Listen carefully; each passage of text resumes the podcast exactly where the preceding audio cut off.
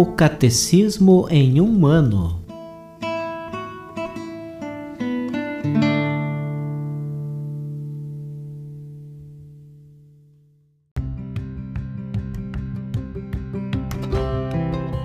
Olá, eu sou Antônio, seminarista da Diocese de Ponta Grossa, no Paraná. Você está ouvindo o podcast O Catecismo em um ano. Vamos ler todo o Catecismo da Igreja Católica ao longo de 365 episódios. Estamos utilizando a tradução em português apresentada pela CNBB em 2013, baseada na edição típica em latim. Baixe o plano de leitura por meio de um link que você encontra na página do Instagram, arroba o Catecismo em um ano, ou na descrição deste podcast.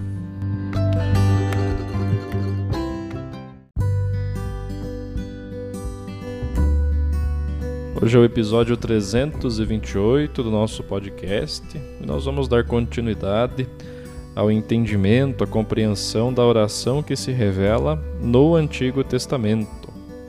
Hoje nós leremos dos números 2581 a 2584.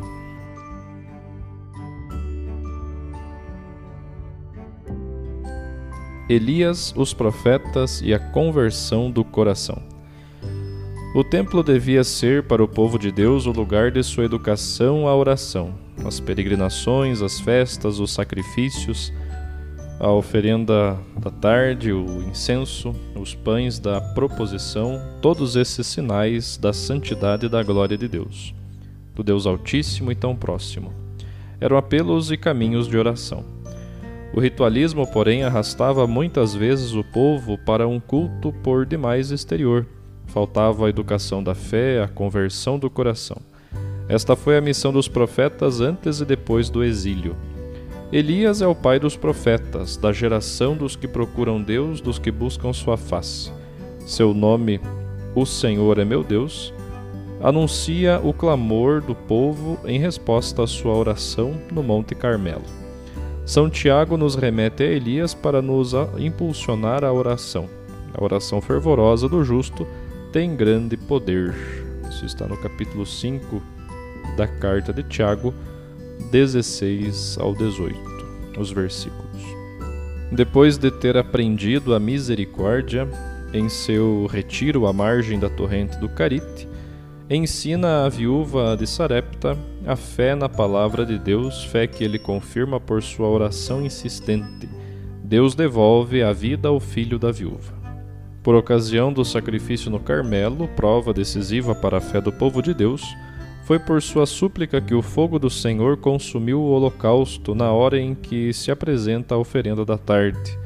Responde-me, Senhor, responde-me. São as mesmas palavras de Elias que as liturgias orientais repetem na epíclese eucarística.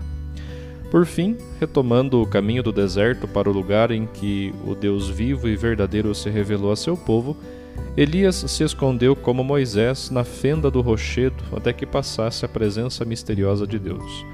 No entanto, é somente na montanha da transfiguração que se revelará aquele cuja face buscam. O conhecimento da glória de Deus está na face de Cristo crucificado e ressuscitado. No face a face com Deus, os profetas aurem luz e força para a sua missão. Sua oração não é fuga do mundo infiel, mas escuta da palavra de Deus, às vezes um debate ou uma queixa, sempre uma intercessão que aguarda e prepara a intervenção de Deus, do Deus Salvador, Senhor da história.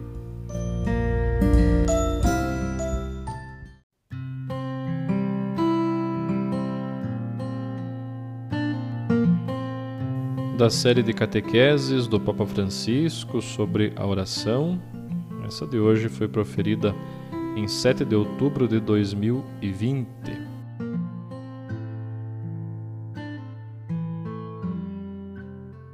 Encontramos um dos personagens mais fascinantes de toda a Sagrada Escritura, o profeta Elias. Ele supera os limites de seu tempo e podemos ver a sua presença também em alguns episódios do Evangelho. Ele aparece ao lado de Jesus juntamente com Moisés no momento da transfiguração próprio Jesus refere-se à sua figura para dar crédito ao testemunho de João Batista. Na Bíblia, Elias aparece repentinamente de uma forma misteriosa proveniente de uma pequena aldeia que é completamente marginal. E no final deixará a cena sob o olhar de seu discípulo Eliseu, numa carruagem de fogo que o levará para o céu. Portanto, é um homem sem uma origem exata e, sobretudo, sem um fim, raptado para o céu. Por este motivo, seu regresso era esperado antes da vinda do Messias como um precursor. Era assim que se esperava o regresso de Elias. A Escritura apresenta Elias como um homem de fé cristalina. No seu próprio nome, que poderia significar Javé é Deus, está contido o segredo de sua missão. Ele será assim para o resto de sua vida, um homem integérrimo, incapaz de compromissos mesquinhos. O seu símbolo é o fogo, a imagem do poder purificador de Deus. Será o primeiro a ser posto à prova e permanecerá fiel. Ele é o exemplo de todas as pessoas de fé que conhecem tentações e sofrimentos mas não deixam de viver à altura do ideal que para o qual nasceram. A oração é a seiva que alimenta constantemente a sua existência. Por esta razão, é um dos personagens mais queridos da tradição monástica, a ponto que alguns o elegerão pai espiritual da vida consagrada a Deus. Elias é o homem de Deus, que se levanta como defensor da primazia do Altíssimo no entanto, também ele é obrigado a enfrentar as próprias fragilidades.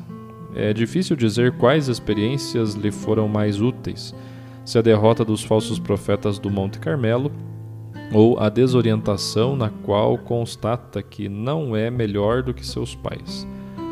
Na alma de quem reza, o sentido da própria debilidade é mais precioso do que momentos de exaltação, quando parece que a vida é uma cavalgada de vitórias e sucessos. Na oração acontece sempre isto: momentos de oração que sentimos que nos animam, até de entusiasmo, e momentos de pressa de dor, de aridez, de provações. A oração é assim: deixar-se levar por Deus e deixar-se inclusive flagelar por situações negativas e por tentações.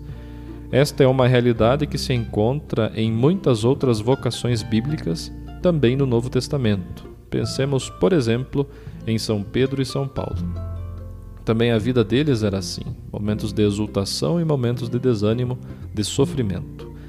Elias é o homem de vida contemplativa e, ao mesmo tempo, de vida ativa, preocupado com os acontecimentos de seu tempo, capaz de se lançar contra o rei e a rainha quando eles mandaram matar Nabote para se apoderarem de sua vinha. Quanta necessidade temos de crentes, de cristãos zelosos que hajam diante da, de pessoas que desempenham responsabilidades de dirigentes com a coragem de Elias para dizer: isto não se deve fazer, isto é um assassínio. Precisamos do espírito de Elias.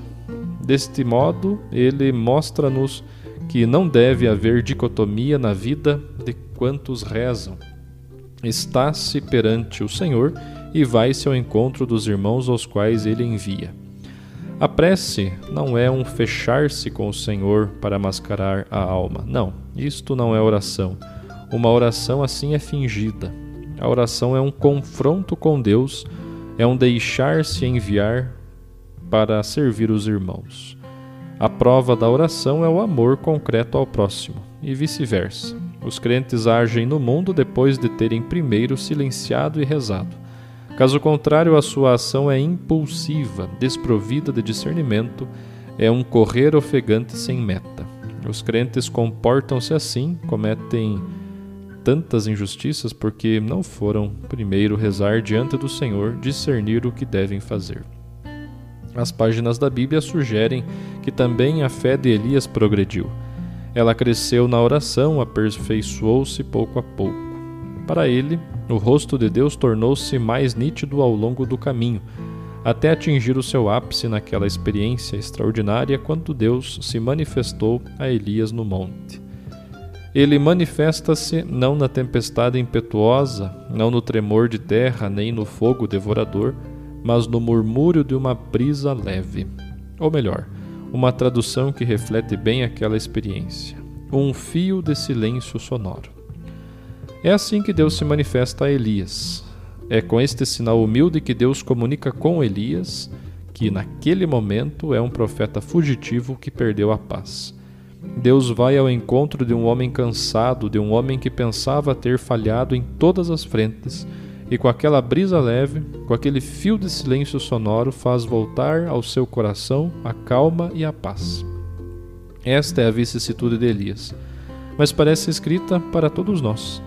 Em certas noites podemos sentir-nos inúteis e solitários. É então que a oração virá e baterá à porta do nosso coração. Todos nós podemos aceitar uma parte do manto de Elias, como o seu discípulo Eliseu aceitou metade do manto. E mesmo que tivéssemos feito algo de errado, ou se nos sentíssemos ameaçados e apavorados, regressando a Deus com a oração, voltarão também, como que por milagre, a serenidade e a paz. Eis quanto nos ensina o exemplo de Elias.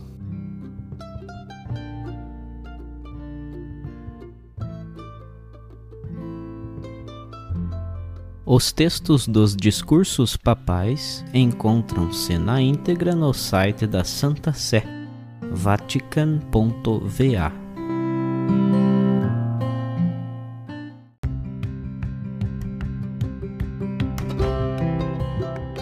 Você acaba de ouvir mais um episódio do podcast O Catecismo em um Ano.